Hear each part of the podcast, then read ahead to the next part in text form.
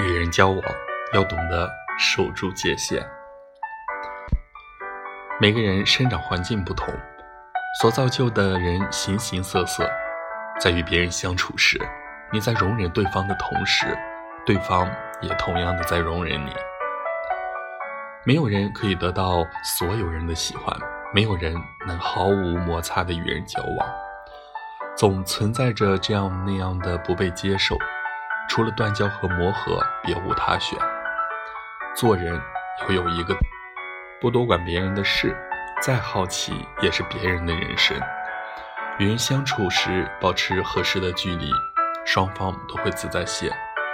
学会接受和面对差别待遇，放下心里的不平衡，接受现实，善待所有人，好好努力，生活是自己的。